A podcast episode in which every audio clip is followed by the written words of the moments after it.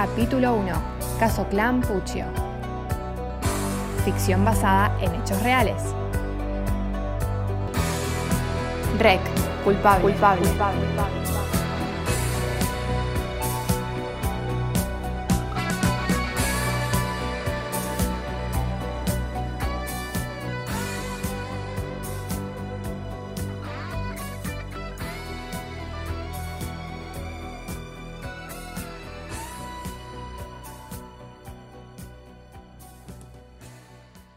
Por favor, no más nada. Calladita, mierda, calladita.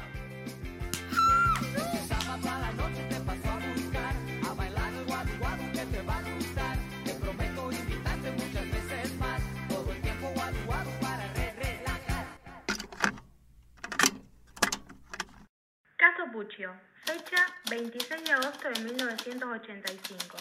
Sospechosos Arquímedes Puccio, Alejandro Rafael Puccio y Epifanías Ángeles Calvo.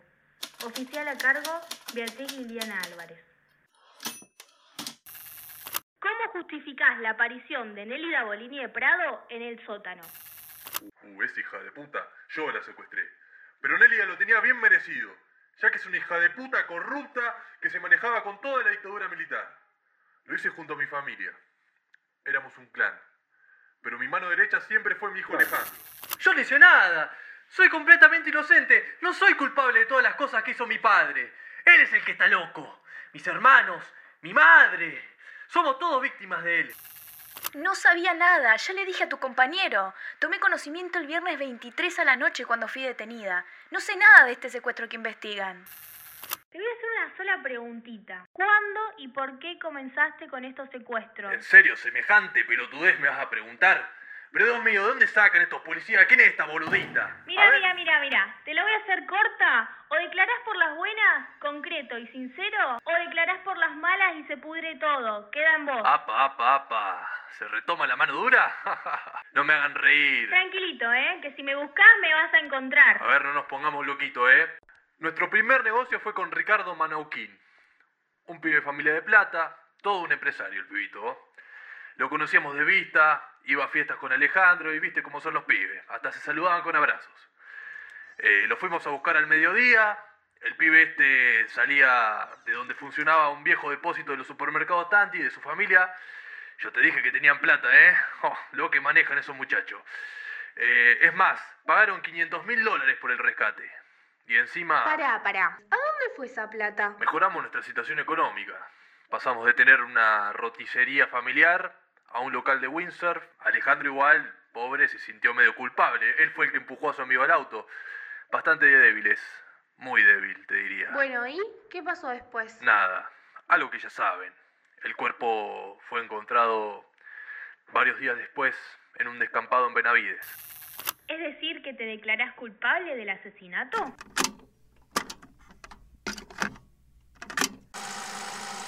Bien, Alejandro, contame tu relación con Ricardo Maunuquín. Eh, ¿De Ricardo me estás hablando? Sí, de Ricardo. Eh, bueno, él desapareció hace tres años. Eh, éramos buenos amigos, salíamos a bailar, todo. Después, desgraciadamente, aparece asesinado con tres tiros en la nuca. No entiendo qué tiene que ver Ricardo con mi papá. Según varias fuentes, su primera víctima fue él. ¿Quiere declarar algo al respecto? No tengo nada que ver, yo ya le dije. Es más, estos días la estuve pasando muy mal por su asesinato. ¿Usted se piensa que yo voy a secuestrar, torturar y matar al pibe con el que hace tres fines de semana atrás había salido de joda? Ajá, por favor. Yo nunca le hablé de secuestrar, ni de torturar, ni de matar. Esas palabras salieron No, no, de no, su no, no. Yo solo quise decir que, que yo no vi, yo, yo no podría haberlo torturado. ¿Pero estás diciendo que tu amigo fue torturado, acaso? No, todo lo contrario. Mira, mira, querido. Sabemos que fue secuestrado por ustedes. ¿No te da vergüenza haber entregado a un amigo, a un compañero, que salían de joda y todo como me decís? Por favor. No, no, para, para, pa- bueno. bueno. ¿Cómo fue que te decidiste por él y no por otro? ¿Por qué? Porque hay muchos pibes de guita, ¿eh? No, no, es, es que yo, yo no tengo nada que ver acá. Es mi padre, que, que le tienen que preguntar a él. Él debe saber. Yo no le hice nada. Él, él era mi amigo. Yo, yo, yo no hice nada. Dale, pibe, ¿qué importa que sea tu amigo? Tiene guita. La familia lo va a pagar. No, pa, te dije que con mis amigos no. Pero me chupo un huevo que sea tu amigo. El que manda en esta casa soy yo. El que trae el pan a esta casa soy yo. Todo lo que sos es gracias a mí, pendejo. Así que ahora haces lo que yo te diga y no importa lo que pienses. Además, Alejandro, es mejor que sea tu amigo. Le conocemos los horarios, los lugares que frecuenta, el auto que maneja. Y lo más importante es que te conoce a vos. Eso es clave porque necesitamos que te levante con el auto. Cualquier boludo con plata no te va a hacer un favor. Tiene que ser Ricardo, porque te conoce. Y los Manoukian son una familia unida. Van a pagar el rescate seguro. Bueno, el plan es así.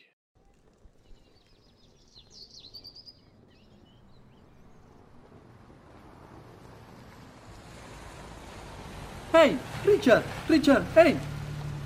¡Hey, hey! hey ¿Cómo anda, querido? ¿Todo bien? Eh, ¿Qué hace, Ale? Eh, es que se me quedó el auto sin nasta acá unas cuadras. ¿No me querés tirar? Pero sí, boludo, no hay drama. Vení, subite que te acerco. Son cosas que pasan. Dale, gracias, amigo. Seguí derecho dos cuadras. Vos sabés que ayer estuve hablando con el entrenador. ¿Viste que si gana Belgrano de este finde, nos enfrentamos con ellos en la final? Una cosa de loco, boludo. Va a ser la gran final esperada por todos. Sí, sí, sí. Eh, dobla acá a la izquierda. Dale, dale, che. Tranqui, ¿vos qué onda? ¿Cómo venís con el tema ese de la selección? Todo bien, por suerte, la verdad. Tranqui. Calladito la boca, eh. Calladito la boca. Dale, camina porque te pego un tiro. ¿A dónde me están llevando? ¿A dónde me llevan? ¿A, a- a dónde me llevan? Dale, entra ahí, entra ahí.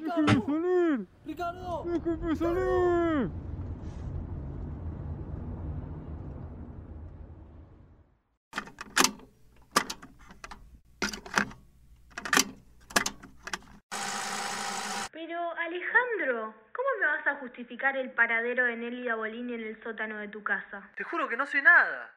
Papá era un hombre muy reservado.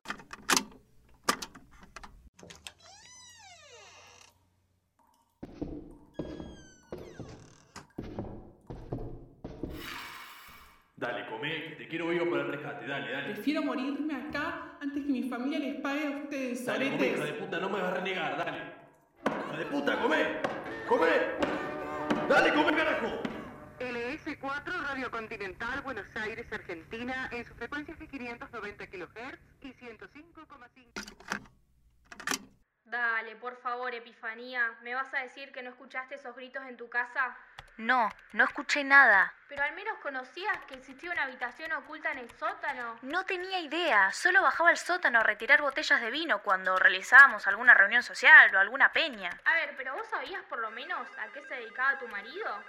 Es que Alquímedes es una persona muy poco comunicativa, nunca me dice nada. En general se queda en casa la mayor parte del día, excepto cuando sale a hacer alguno de sus negocios, pero ni sé de qué hace. Pero, ¿de qué negocio me está hablando?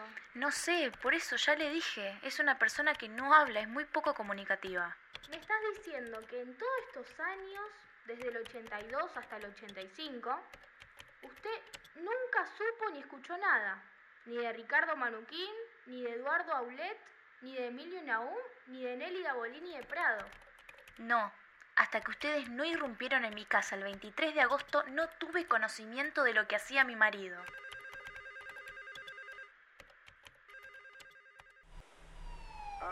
Arquímedes, Pucho y familia, salgan ustedes con las manos en alto. Quedan detenidos por secuestro, soborno y tortura. ¿Ustedes se creen que soy pelotudo yo? Mi casa está llena de dinamita. Si llegan a entrar van a volar por los aires. Lo que realmente pasó con los verdaderos personajes. Arquímedes Puccio nunca reconoció sus crímenes y siempre sostuvo ser un patriota y un preso político. En 1985 fue condenado a cadena perpetua, pero en abril de 2008 fue beneficiado con la libertad condicional gracias a la ley del 2 por 1 por la cual la justicia le computó solo 23 años de prisión. Tras cumplir su condena en la cárcel, se mudó a General Pico, a la casa de un pastor evangélico. Finalmente falleció el 4 de mayo de 2013 a los 83 años de edad por una complicación derivada de un accidente cerebrovascular. Nadie asistió a su entierro y fue enterrado en una fosa común. Alejandro Rafael Puccio fue condenado a reclusión perpetua el 26 de diciembre de 1995. A fines de 1986, intentó suicidarse al tirarse desde un quinto piso cuando tenía que ir a testificar. Como producto de esa caída, padeció de convulsiones el resto de su vida, por las que fue medicado con antipsicóticos. Nunca reconoció su responsabilidad en los hechos criminales. Permaneció en la cárcel hasta el 7 de abril de 1997, cuando fue excarcelado por la ley del 2x1 bajo una fianza de medio millón de pesos. Volvió a quedar detenido el 28 de septiembre de 1996. En noviembre de 2007 se le otorgó libertad condicional. Fallece en 2008 a los 49 años por una infección contraída en un hospital donde se había internado por sufrir convulsiones. Nadie asistió a su velorio. Epifanía Ángeles Calvo. Actualmente tiene 88 años y vive en un departamento en San Telmo. Su condena duró dos años en la cárcel de mujeres del penal de Ceiza. Aún recibe visitas de sus dos hijos más chicos, Adriana y Maggie Lapuccio.